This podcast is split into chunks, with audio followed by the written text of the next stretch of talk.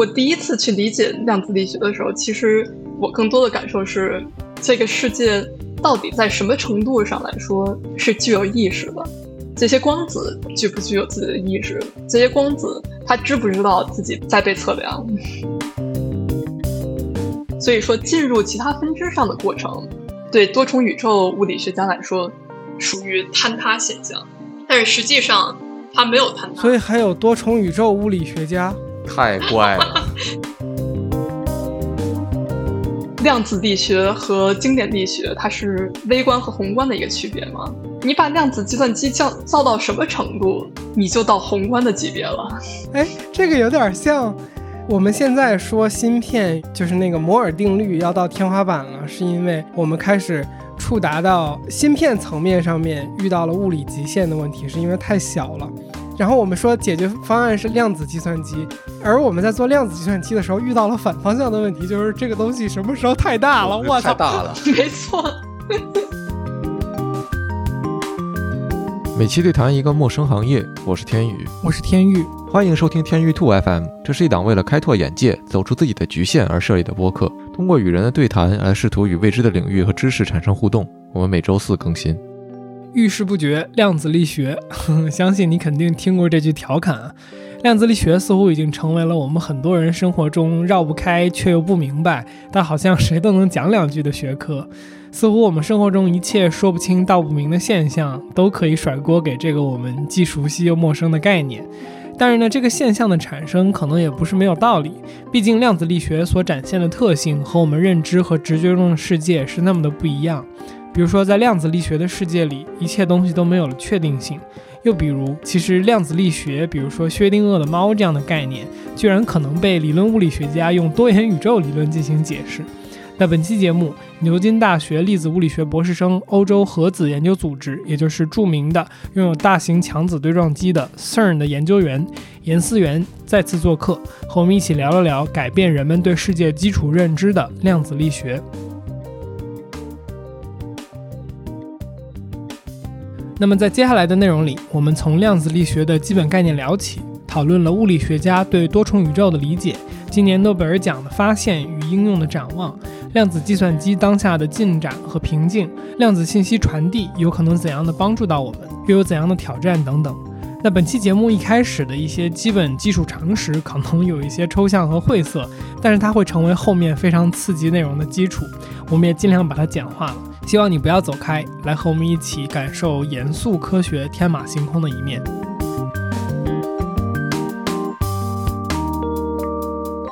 好的。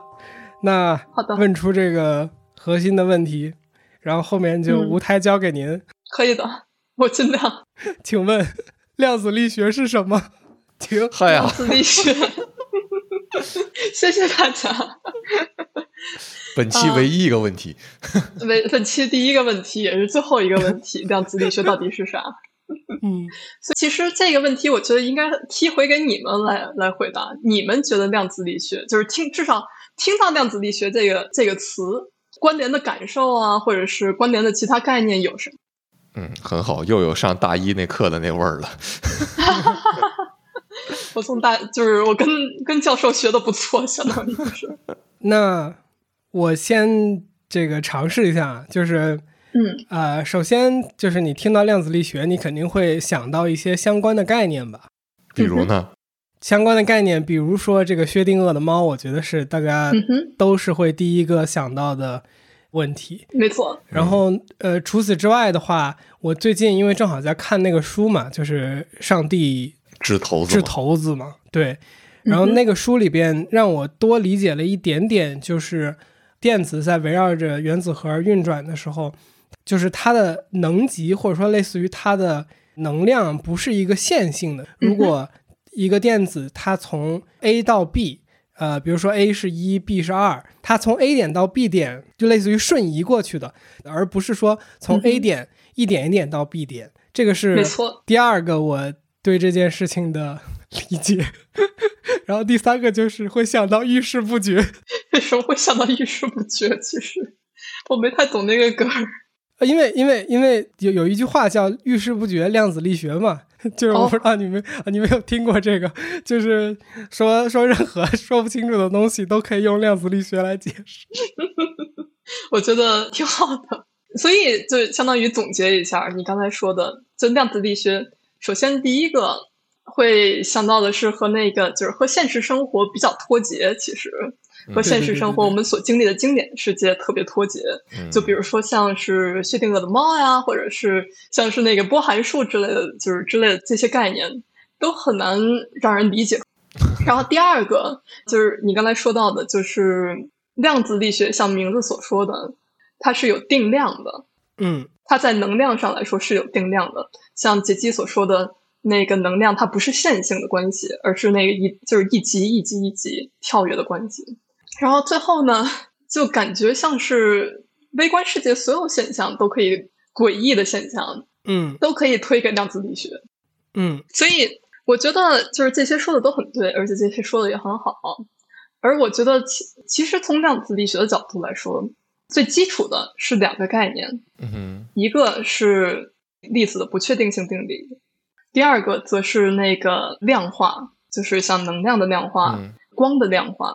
像经典力学，我扔一个球，嗯我知道那个就是初始条件，我知道这个球有多重，我知道我扔的力有多大，我知道我扔的方向是什么，我知道风速这些所有条件我都知道的话，我扔出去一个球，我扔十次，这个球应该在同一点着地。啊哈，但是如果是量子力学的话，我扔十次，扔出去的相当于就是一个概率波，OK，概率波。甚至有些时候可能那个那球就从我那个手掌背后直接就向后飞了。这个是量子力学它所不确定它的不确定性嗯所带来的结果。在量子力学就是在量子力学的世界之中，你没有确定性，所以一切都需要用概率来来解释。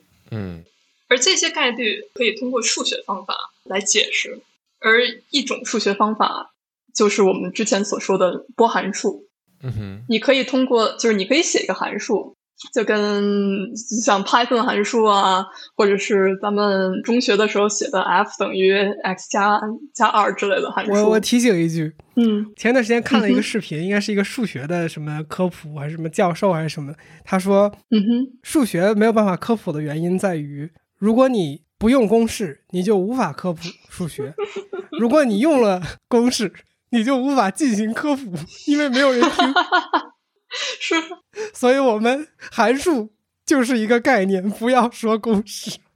好，那个什么，就是我们不说公式，对不起，它就是一个概念，然后你可以通过这个波函数来测算这个粒子它最有可能在哪儿着地。嗯，就比如说经典的物理学和量嗯子力学，它有一个明确的分界线嘛？就比如说在什么层面上面，呃，经典力学就开始失效了。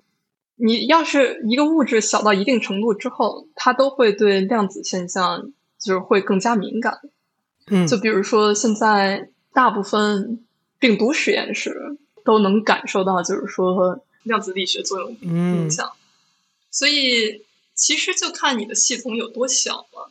我们刚才有讲到的这些东西，我觉得可能需要一个总结，就是量子力学是我们在从一个宏观世界想要去研究越来越小的东西的时候遇到的一个我们之前的理论体系没有办法解释的东西。没错，然后它和我们现有的体系最大的一个差别，就是它没有了经典，也就是说大一点尺度、宏观尺度上物理学所有的这种确定性，而是所有东西的呈现都是一种概率状态。没错。Hello Hello，这里是后期的天宇。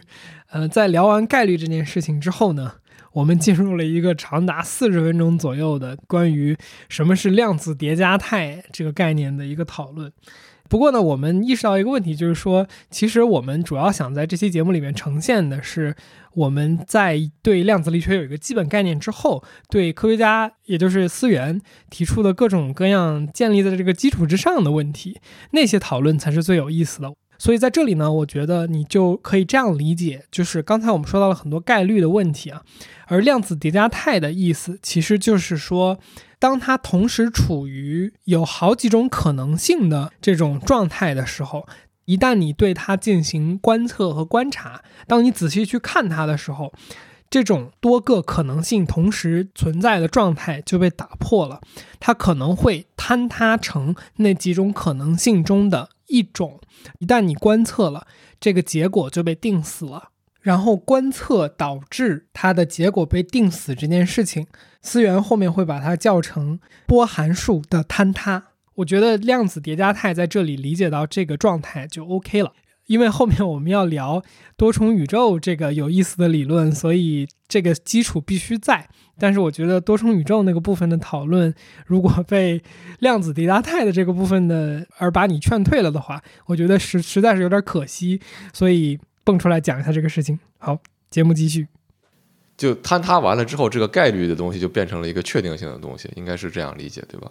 相当于是这样的，就相当于就它过去各种可能性。就坍塌了。那么，究竟什么样的一个行为才算得上是观测呢？我觉得这个就是刚才我跟杰基讨论不是很明白的地方。这是个好问题，这是个好问题。因为到这个层次之后，我们可以探讨的就是说什么是观测。嗯，就比如说，如果说我们拿薛定谔的猫来来举个例子的话，大家都对薛定谔的猫比较熟悉嘛。一个粒子有百分之五十衰变的几率，如果衰变了。就放出毒气，把猫杀了。嗯，如果没有衰变，那猫还能活下去。但是如果你不观测这个体系的话，这个原子它的波函数就不会坍塌，然后这猫是死是活，我们也不知道。嗯，而只有在打开盒子的那一瞬间，我们才能坍塌波函数，才能那什么，就是决定猫的命运。在那之前，猫是既死又活的。所以到了这个层面上。我们可以问的是，就是说什么才是观测？对怎么样才是观测？怎么样才能决定猫的命运？我们能不能通过就是这盒子的温度来决定猫的命运？因为死猫的话，温度会下降，死猫体凉了之后凉凉，对，我们就知道这猫死了嘛。但是这个过程也包含了猫的体温，温度也是通过红外线啊来传导的。所以，是不是就是说，我们接受到这个光子的过程，我们测量到这个温度的过程，就是一种测量呢？嗯。而对物理学家来说，答案是对。你只要有任何就是任何形式的，就是通过光子啊，通过其他的那个传导器，跟这个系统进行互动的话，你就相当于是做测量。嗯。就相当于是把波函数给坍塌了。嗯。你可以想象成，就是说光子。射到视网膜上之后，就能那个坍塌波函数。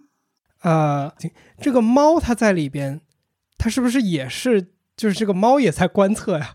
非常好，非常好。猫它是不是自己就在里边观测呢？非常好，你说的正是诺伊曼冯诺依曼提的一个很关键的问题。嗯哼，就是冯诺依曼他有一个想法，他认为就是。在多大程程度上，我们的主观意识能够对量子力学进行影响？对，而这个主观意识并不一定是指人的主观意识，可以是猫的，也可以是细菌的，也可以是细菌的。对，甚至如果我们说探测器的话，那个探测器不存在主观意识，但是在我们观测到探测器结果之后，就相当于这个探测器。所得到的信息也就传给了我们，嗯，也就相当于是我们做了这观测，嗯，所以的确，猫绝对可以决定自己的命运。猫本身的命运是和那个什么，就是是掌握在它自己手里的，一定程度上，对，相当于是就是猫把自己害死了这种感觉，好奇心害死猫。哦，等等，这句话是这么来的吗？不是吧？好像不是这样。可以，可以这么用，我觉得。那我们就再往下走吧，就是。所以，真的决定一个东西坍塌与否的是意识吗？还是说观测与意识无关？但是这件事情我们好像无法证伪，就我们没有办法。我觉得不观测的情况下知道这个东西坍塌没坍塌。就是我们刚才刚才谈到了，就是说，到底是什么导致了波函数的坍塌？是观测的过程呢，还是意识的存在呢？而我的立场和那个大部分的物理学家的立场，在这件问题上，则是就是说，你只要有光子进行交换，你只要有任何东西能够进行这个观测的过程，能够对这个系跟这个系系统进行互动，你就属于是进行了一个观测的过程。嗯，OK，刚才我们说了这个很多量子力学的这个基本概念，然后我我想起来刚才有一个没提的，就是你不是问说，呃，说到量子力学的时候能想到一些什么概念，或者是我对它的感觉是什么吗？其中一个就是这个各个影视作品里边现在经常出现的这个 multiverse，就是这个这个多重宇宙。这个多重宇宙到底是一个实际上科学家在研究的概念，还是说只是一个概念呢？被影视剧用的很多呢？其实，在量子力学下，多重宇宙只是对量子力学的一种诠释。你可以想象，就是说，马物理学家做出来这些特别随机的结果，但是大家都不知道到底应该怎么解释。嗯。而这些随机的结果其实是和量子纠缠现象是息息相关的。量子纠缠就跟我们刚才说的量子叠加态相嗯有关系。然后我现在我现在借用一下呃今年诺奖得主嗯阿斯佩他用的例子，量子纠缠现象是什么？就相当于是一对双胞胎，你知道了就是其中一个双胞胎长什么样，另外一个双胞胎就长长什么样。你知道了就是哥哥的瞳孔是什么颜色。是蓝色的还是棕色的？你就知道弟弟的瞳孔是什么颜色的。然后现在我们想象一对量子双胞胎，量子双胞胎的瞳孔颜色在那个就是在观测之前处于叠加状态，我们不知道它到底眼眼睛颜色是什么样的。所以我们可以想象，就是说，如果一个就是其中哥哥去了美国，弟弟去了月球，嗯，然后我们在美国见到了哥哥。然后看到哥哥的瞳孔颜色是什么样的，这个时候我们就瞬间就知道了身处月球上的弟弟瞳孔是什么样的。就是这是量子纠缠最神奇的地方，因为这和爱因斯坦的狭义相对论是属于直接冲突的。爱因斯坦狭义相对论最最基础的一个定理就是没有任何东西能够超过光速，没有任何东西能够就是能够比光速要快，包括信息。就比如说像引力波。引力波前几年发现了之后，就是同样也是通过光速来传播的，它是有一个特定的速度的，你没有办法能够以光速更快的速度传递信息。但是量子纠缠的问题就完全违背了爱因斯坦。所所以，他违背的点是因为说，当你呃看到哥哥就立刻知道了弟弟的瞳孔颜色这个东西，它的速度过快了。没错，正是这样。而且就相当于是在这一瞬间，它不只是传递信息啊，它更多的是就是说，你这一瞬间，你突然一下创造出来了弟弟的瞳孔颜色，就是跟经典力学不同的是，没错，就是弟弟的瞳孔颜色也同时坍塌了。就跟经典力学不同的是，嗯，你在经典力学中，你有这个逻辑关系，而且这哥哥弟弟瞳孔的颜颜色。也是，就是说，在观测之前就存在的，就客观存在的。在量子力学中，就相当于是他们的颜，就是瞳孔颜色不是客观存在，而是在那一就是观测的一瞬间才会客客观存在。所以这是违背狭义相对论它最就是最重要的一个问题。这个问题也是爱因斯坦所称之为诡异的量子现象的问题。这个现象也就说明，就是说，这上帝可能是掷骰子的，而对大部分物理学家来说，这就是这个很难理解。真的没有人知道，就是说哥哥弟弟他们被观测到之前瞳孔是什么颜色的吗？真的没有人知道，就是说哥哥弟弟有没有任何办法去预测？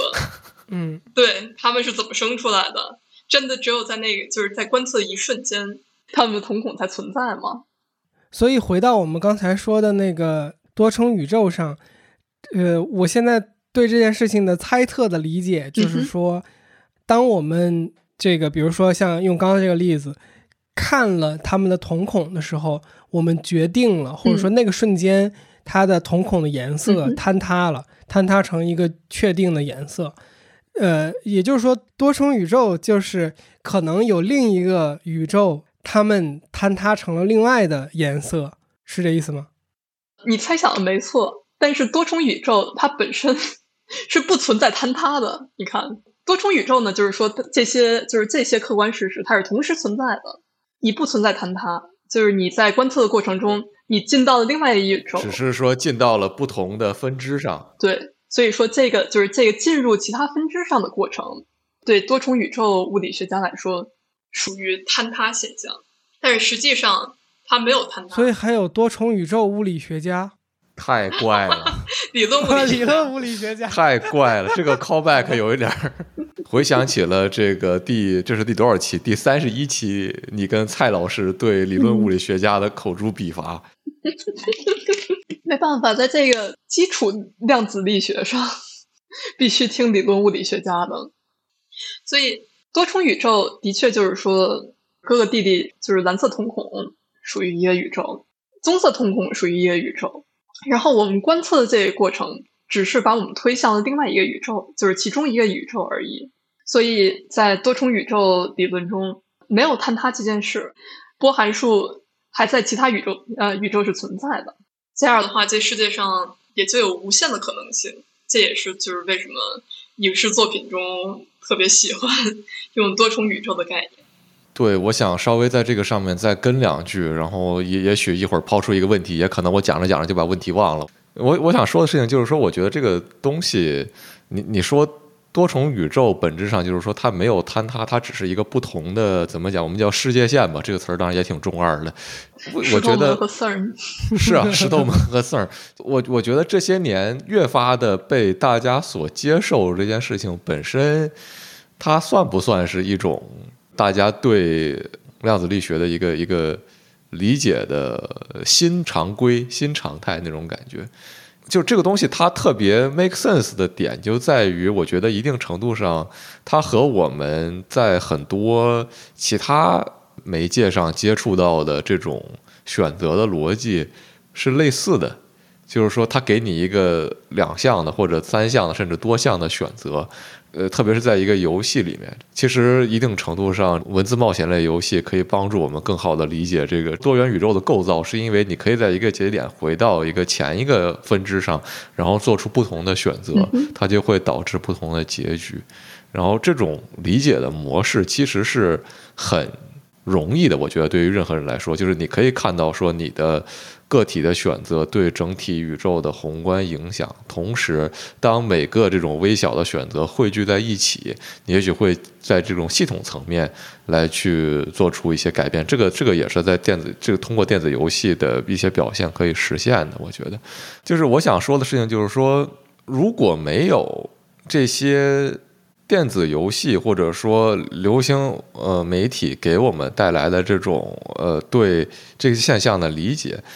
我们是否不能这么如此的把多元宇宙当做一个既定现实来看？就是说，甚至就是多元宇宙其实更符合逻辑之前说的，你给一个七岁小孩讲一下，他都能明白是什么的这样的一种概念，对吗？嗯，我觉得就是说，的确，就是多重宇宙呢就很直观，嗯，对呀，对，很直观，大家都能理解，而且不只是，就是不仅限于游戏或者是影视作品。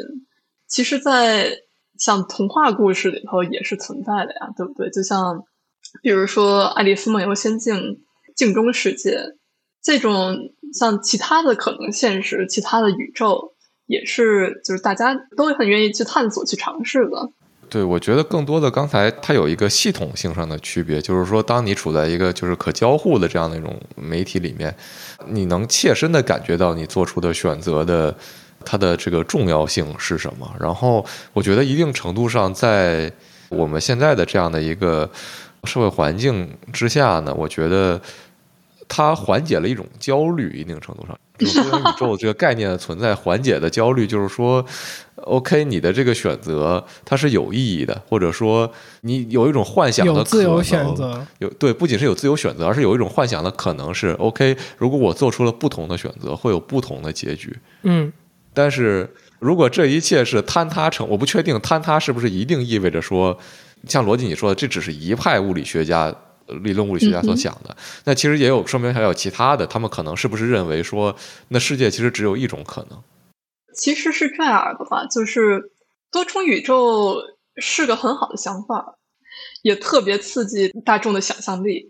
但多重宇宙对我个人来说有一个问题，其实很简单的说，就比如说一个游戏需要数年的时间来写它的剧本，来写它不同的分支、不同的可能性。你一个宇宙，然后再分支成多重宇宙，世界上这么多亿人口，无时无刻的在观测，在做出自己的，在坍塌其他不函数。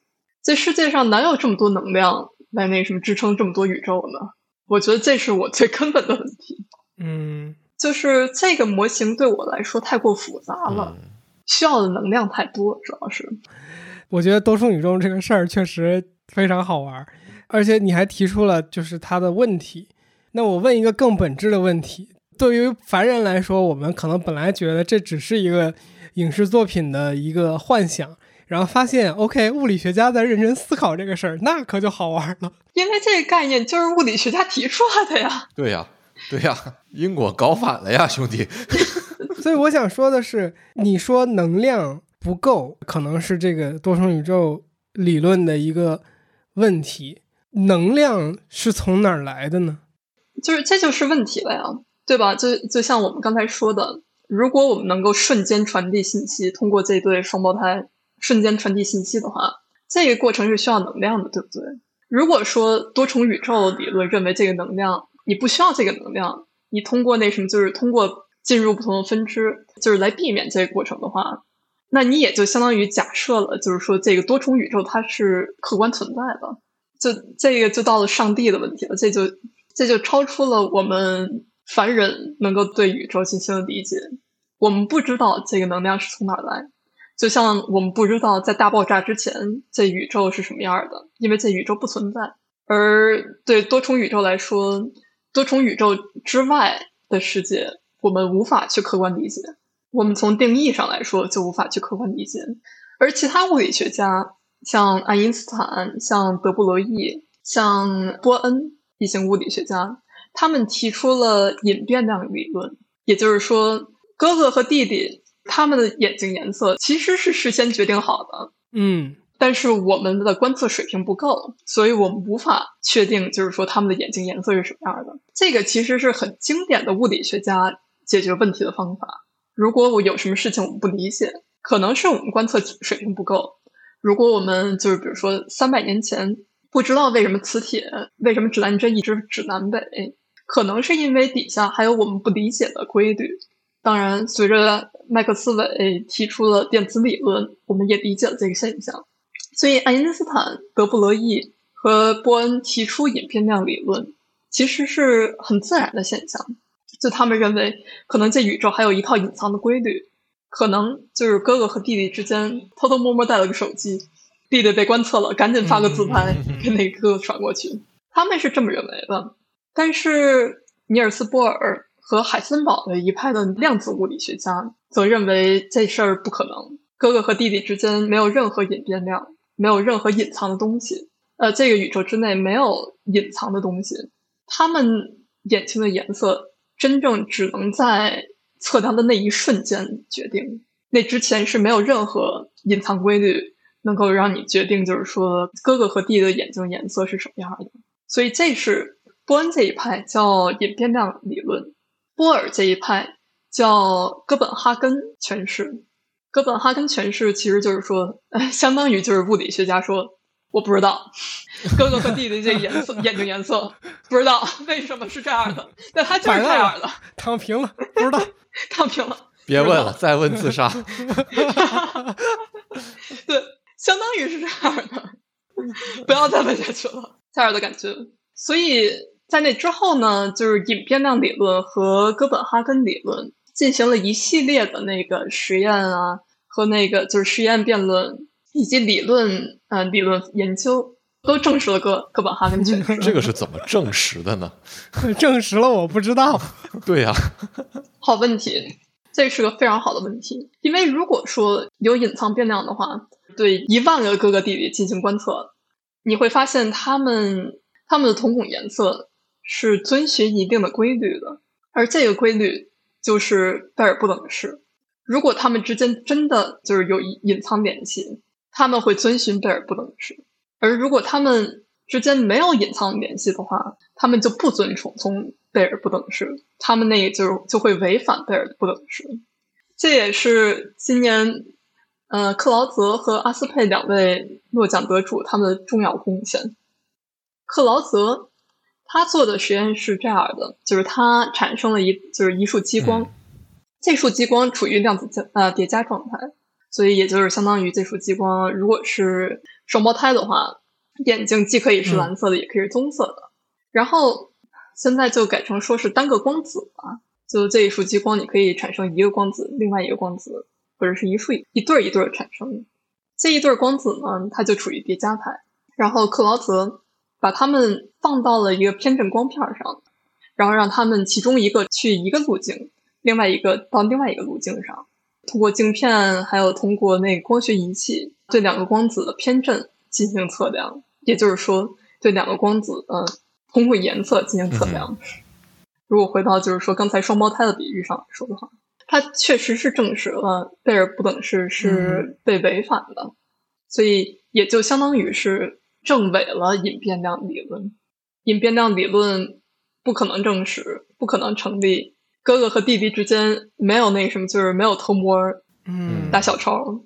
但同时，有些理论物理学家就是成功指出了他的工作中，就是他的实验中有一个明显的漏洞，就是这一对光子，他们就是穿过这个实验仪器之后，就是这个实验仪器是不变的，是一成不变的。而这光子它就是它本身的纠缠，可能也就纠缠到这个实验仪器上了。它在诞生的那一瞬间。他知道这个实验仪器是什么样的之后，就是违反贝尔不等式。通过这个实验，你不能证伪你的光子没有受到实验仪器的影响。嗯，这是克劳泽所做的实验，而这个漏洞很快就在八十年代被阿斯佩的实验呃给弥补上了。阿斯佩呢做了几点突出改进，其中最重要的一点就是他加了一个声光效应。啊哈，这是什么呢？就是。它在这个光子面前加了一个晶体，而这个晶体会增加这个光子它移动的路径，就是这晶体越小，光子走的路径就越短。其实就跟水似的，在水的媒介中移动速度要比那个在真空中要慢，所以它增加了这个仪器，然后这个仪器，嗯，如果通电的话是会震动的，嗯，而根据那个电量的不同，它震动的频率也不同。这样的话，连实验物理学家都不知道，就是说这光子它到底走了多远，这对兄弟他们之间的距离到底有多远，也就排除了光子会对那什么，就是会被实验仪器影响的可能性。就是在这个实验下，同样证伪了贝尔不等式，也就相当于是证实了在局部空间内贝尔不等式是违反的。呃，量子力学被证实没有隐变量理论，当然。这世界上还有其他的理论物理学家认为，这世界上可能存在着一个更大的那个什么，就是更大的隐变量理论，有一个更大的阴谋，有一个更大的阴谋论，那个就是从超空间上告诉哥哥弟弟，你们的瞳孔是什么颜色。嗯，但是这个就超出了实验证实的范围了，这个不可能实验证实。嗯，从定义上来说，就很难去证实。那他这种东西。就回到一个非常弱智的问题，经常我们会讲说，所谓可证伪性，这种超空间这个东西，它 它具有任何可证伪的这种，这就成了物理学家和哲学家之间之间的争论了。就是这个理论其实叫超决定论，中间是不是还有那个一个占一个字符的那种点儿？超决定论就很中二。你可以去跟那个理论物理学家 说，我觉得这是物理学家和玄学家的一个领域。对，我觉得玄学家就算了吧，就是这个领域，要是从哲学的角度来，就是去出发的话，我觉得还是挺有意思的。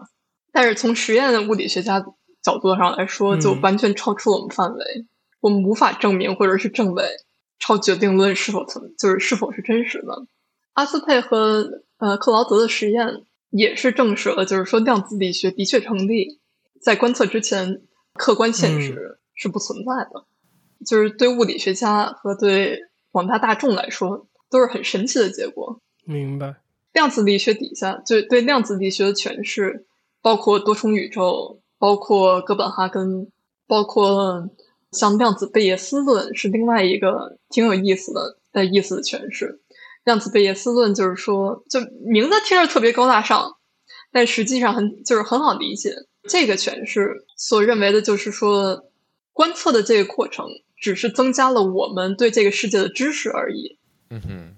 而之后的观测和之前的观测其实关系不大，波函数坍塌与否对我们来说影响不大，但是只是就是说我们对这个世界的知识增加了一点儿而已。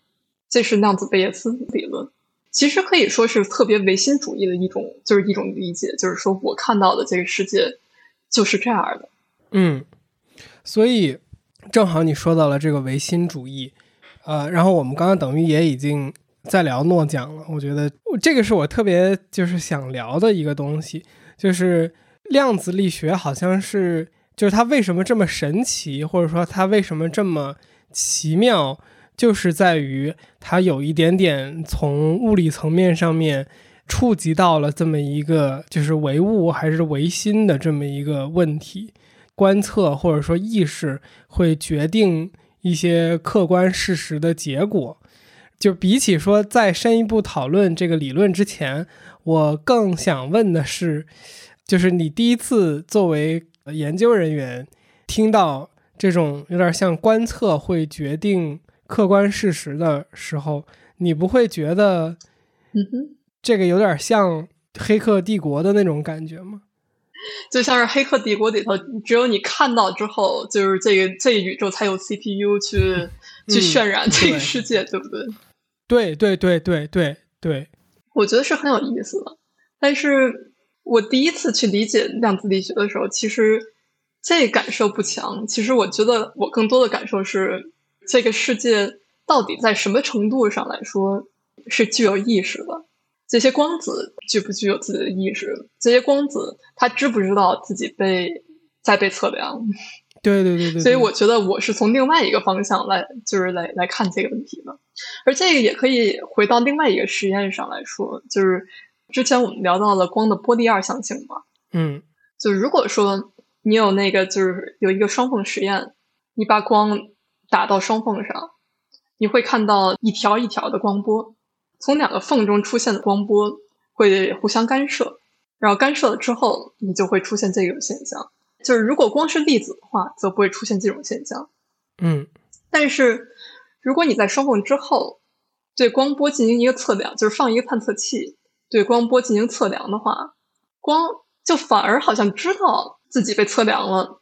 不会出现，就是说这种干涉现象。嗯，我我来解释一下这个东西，就是因为我是凡人，所以我觉得我更容易去说清楚这件事情。就是说，有点像说，呃，这个这个所谓的双缝实验，就是你有一张纸，这个纸上面有两条缝，然后我们正常知道，比如说你有一条缝，然后这个你把光从这个缝打过去，然后如果后面有一个墙的话，它理论上就是这个这一条缝在。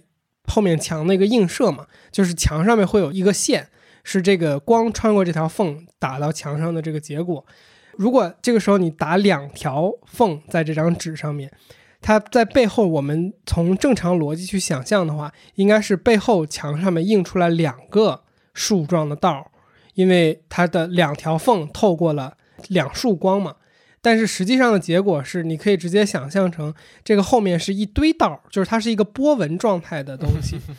然后，但是如果我觉得这个几乎是恐怖的东西，就是说这个时候如果你不改变这个光源和这张纸，你不改变这个实验的这个 set，就是不改变这个实验的这一个工具和这一套东西，你要做的事情就是你这个时候在这个缝之后做一个探测器，就是你多加了一个探测的东西，而没有直接干扰到那个光和光源和那张纸和后面的墙。但是这个时候你发现，后面映射到墙上的刚刚说的一道一道的波纹，变成了我们原本想象的那个这两个树道后面就是映射了两个树状的光，就是观测这件事情改变了物理事实。呃，就或者说改变了这个背后的东西的事实。对这个解释的非常好，但是我觉得更有意思的就在于是什么时候做出的观测？你是在光子放出之前被产生之前你就进行观测呢，还是你在光啊光子被产生之后进行了观测？光光子你说的产生是说它在那个光源的那个层面上面。的产生，还是说它通过那个哦，没错，就是光源层面上产生。如果说你在产生产生之前，呃，出现了这个现象的话，我觉得是可以理解的，因为就是说这个整个实验就是整个实验器器材对光子产生了干涉，所以光子在产生的过程中就相当于就是受到了实验器材的影响了。这样的话，这个结果我还可以理解，嗯，但是我觉得最有意思的就是。这个实验你还可以去做它的延伸。嗯，我觉得不用说那么复杂，我我大概理解这个实验，因为我昨天看到这个东西了。我觉得你就可以听的朋友，你就可以这么理解这件事情，就是说，反正物理学家用了各种各样神奇的方法，想要骗这个光子，让这个光子以为我们没有在观察它，甚至他们用了一些方法，就是说，就是这个实验已经发生了之后，我们才观测它。没错。就是光已经被产生了之后才去观测，就当然一般来说就没有东西能够比就是移动的比光要更快嘛，对不对？所以你很难去准确的测量，就是说你是什么时候开始观测的，是不是在光子产生之后进行观测的？一般来说，这个实验其实最有意思的是，这个实验是在宇宙学上来做的，你可以通过几千年前星星的光线。来做这个实验，嗯，你对它就是你在地球上对它进行观测，在地球上两点进行观测，进行这个一定是它诞生之后的一个操作，没错，所以我们不可能对就是这光源做出任何的影响，所以我承认就是说观测的过程会对客观现实造成极大的影响，但对我来说，唯心主义的问题就在于。这观测的现象其实是很物理的，其实是特别物理的现象。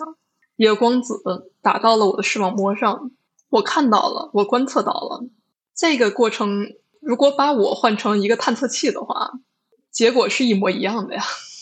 这个探测器虽然没有意识，但是同样能够做出观测，同样能够对客观现实造成影响。至少从我个人的角度来说，我是偏唯物主义的。而且我觉得量子力学本身也是以特别唯物主义的基础上去建立的。我我我想在这儿，就是我刚才有一种接近于恍然大悟，但我我我不敢肯定我是不是真的恍然大悟对了的那种感觉，你知道吗？就是你是不是你想说的事情，就是说，因为我们最终知道这件事情，就比如说刚才我们说了半天观测观测观测，它最终最终这个。观测还是光子进入了我们的视网膜这件事情是完成了这个观测这件事情，没错。所以有点像说光子进入视网膜这个事情本身也是一个物理现象，没错。所以它是不是也有可能是在就是最后这一步和我的眼睛产生了某种反应导致的这个结果？然后就是你大脑进行理解。嗯，就是它打到我眼睛里边，然后再进入大脑的时候，这也是一个物理过程。对，就是我认为这都可以从特别物理的角度上来说来解释。我想到一个例子，我不确定是不是特别合适，但是我正好前段看过一本动漫相关研究的书。它讲的其实是一个很物理的现象，就是我不知道那个你们有没有听说过当年那个宝可梦动画片的三 D 龙事件？没有，没有。就是这是九六年的一个历史的这么一个事件吧，就是当年放的有一集这个宝可梦的动画片，然后里面有大量那个红蓝光的那个闪屏，就导致很多看这一集电视的小朋友们出现了眩晕还有呕吐之类的现象。然后大概全日本应该有一百多号呃小朋友被送到医院。对，就是这个现象，当时就引起了一阵轰动。然后后面也还有呃研究，就是大家在说为什么。是什么东西来导致的这个现象？它不仅仅是一个动画的现象。我不知道大家对动画制作有多少了解，都是那个赛璐璐的那个画片然后用摄影机去拍出来的。拍摄的这个频率和这个东西被做成一个可以在电视台当时在电视台作为这个信号播出的这种东西的频率是不一样的。实际上，因为当时的电视九十年代电视是晶体管电视，它的这种。东西会被晶体管放大成一个特定的频率，会对你的脑造成一定的刺激，很神奇。所以就是这个不是他们预想的东西，而是经过几道设备的这个转化之后，最终呈现成了这么一个就是频闪的东西，然后导致了小朋友的眩晕什么的。一定程度上是的。所以回到刚才的那个问题上，你想到这个问题是因为什么来着？就是。你说的就是他的这种观测，看也只是一个最后最终你接收的东西，但实际上整个这个每一个步骤可能都对这个事件有一定的影响。我想说的一定程度上是这样的一件事情。你你现在去在那个一个液晶电视上重新拿那个录像带去看，它不会造成一个跟显像管电视一样的效果。嗯嗯，而且成年人在看那个东西的时候，可能也不会有那样这种晕厥的反应。我一直在有有一个想法，或者说就是疑问吧，就是你是永远不知道另一个人眼睛里面看到的颜色跟你是不是一样的，对不对？因为你不是他。这不是这是一个很经典的哲学思维实验，是啊，对对对对对对对对对。所以，我我也我也会觉得，就像你说的，就是比如说粒子这些东西进入你的脑子，然后折射出来的。甚至我有我有一个极玄学的东西，就是说，是不是这个脑子也会决定最终这个坍坍塌成什么样子？那就是，这就是刚才我们说的呀，就是对，我觉得刚才我的例子一定程度上说的也是这个意思吧。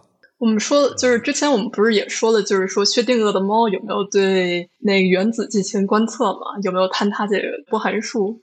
而这也是为什么，就是这些实验。像阿斯佩和克劳泽两个人的实验是如此高难度的，因为你真的很难去避免，就是说这些光子来源和实验仪器之间没有任何关系，这几乎是不可能的。就当然超决定论除外，但是基本上是很难决定的。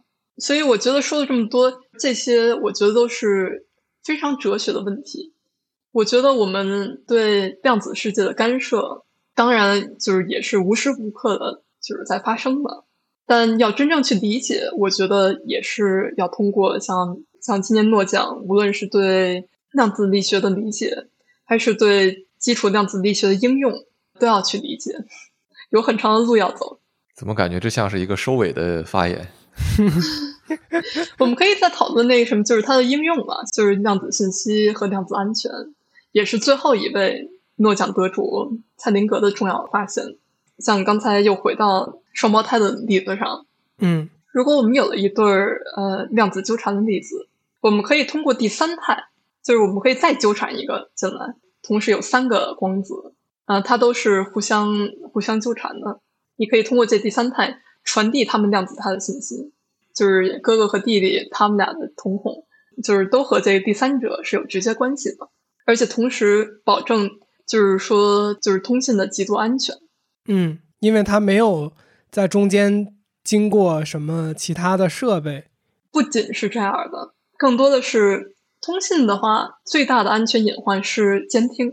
嗯，就是如果你发个邮件，中间有人截一下的话，有人截个屏，或者是就是看到你邮件，就不安全了。没错。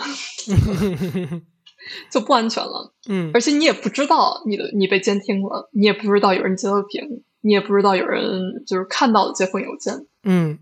但是量子信息不同的地方就在于，你不可能在没有坍塌波函数的情况下进行观测。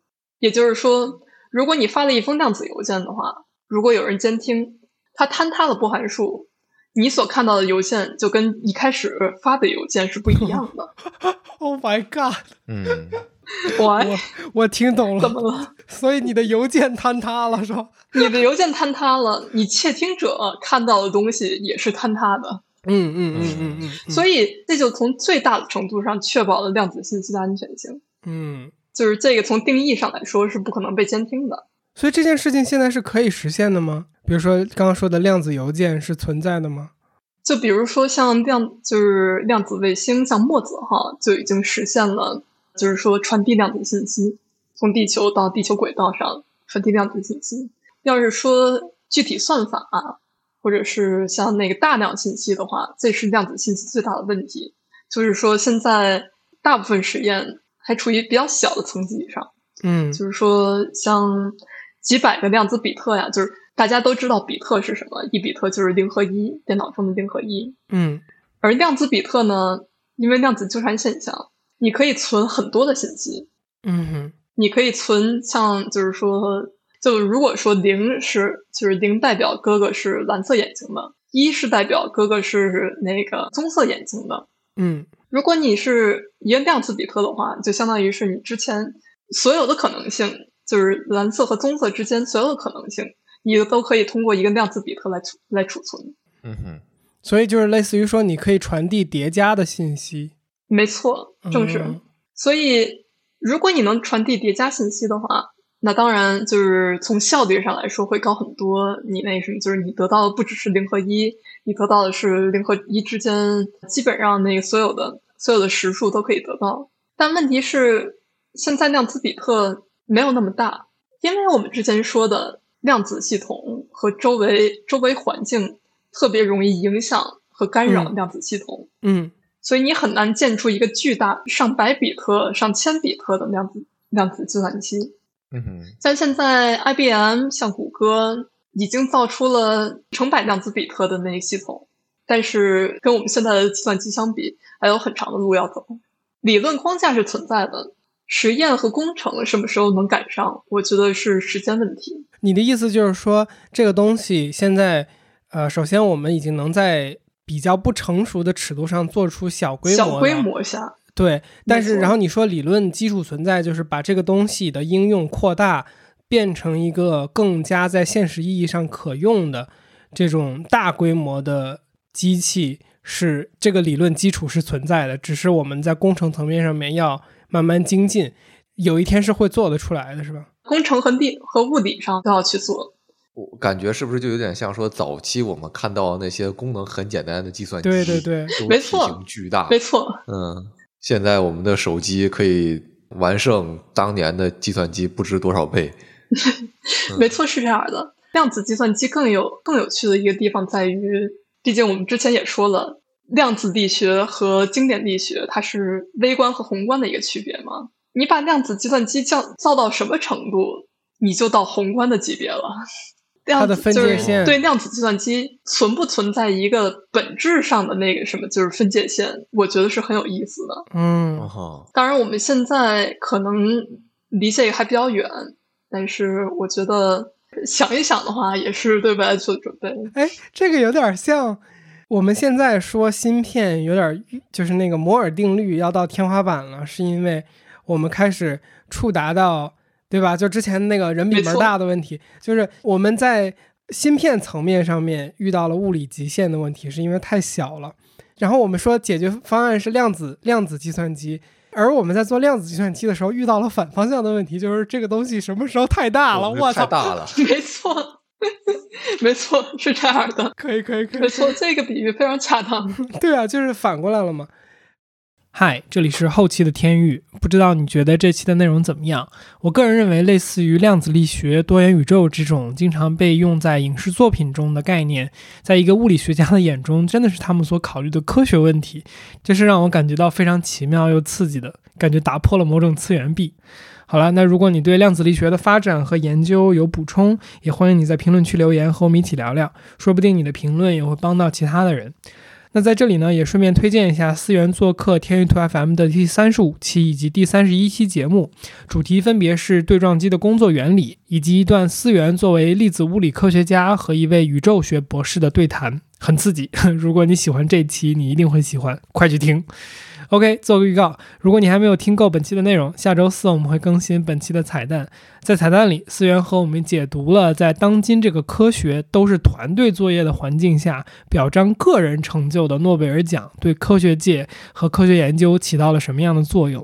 那如果你对这个话题感兴趣的话呢，就关注一下我们吧。下周四我们会准时更新。也欢迎你加入天娱兔 FM 的听友群，和我们一起直接聊天儿。请在微信搜索好友 ID“ 天娱兔 FM”，拼音的天娱，阿拉伯数字的二，再加上 FM。记得是添加微信好友，不是公众号，然后备注一下来聊天儿，我们会尽快把你拉到群里。最后，如果你觉得我们的节目做得还不错，或是你从中得到了一些启发，请在你所收听的平台给我们的节目打分和评价。或是将我们的节目转发给你的朋友，说不定你的分享也能启发到其他的人，这对我们做节目也有非常非常大的帮助。特别谢谢你，下周见。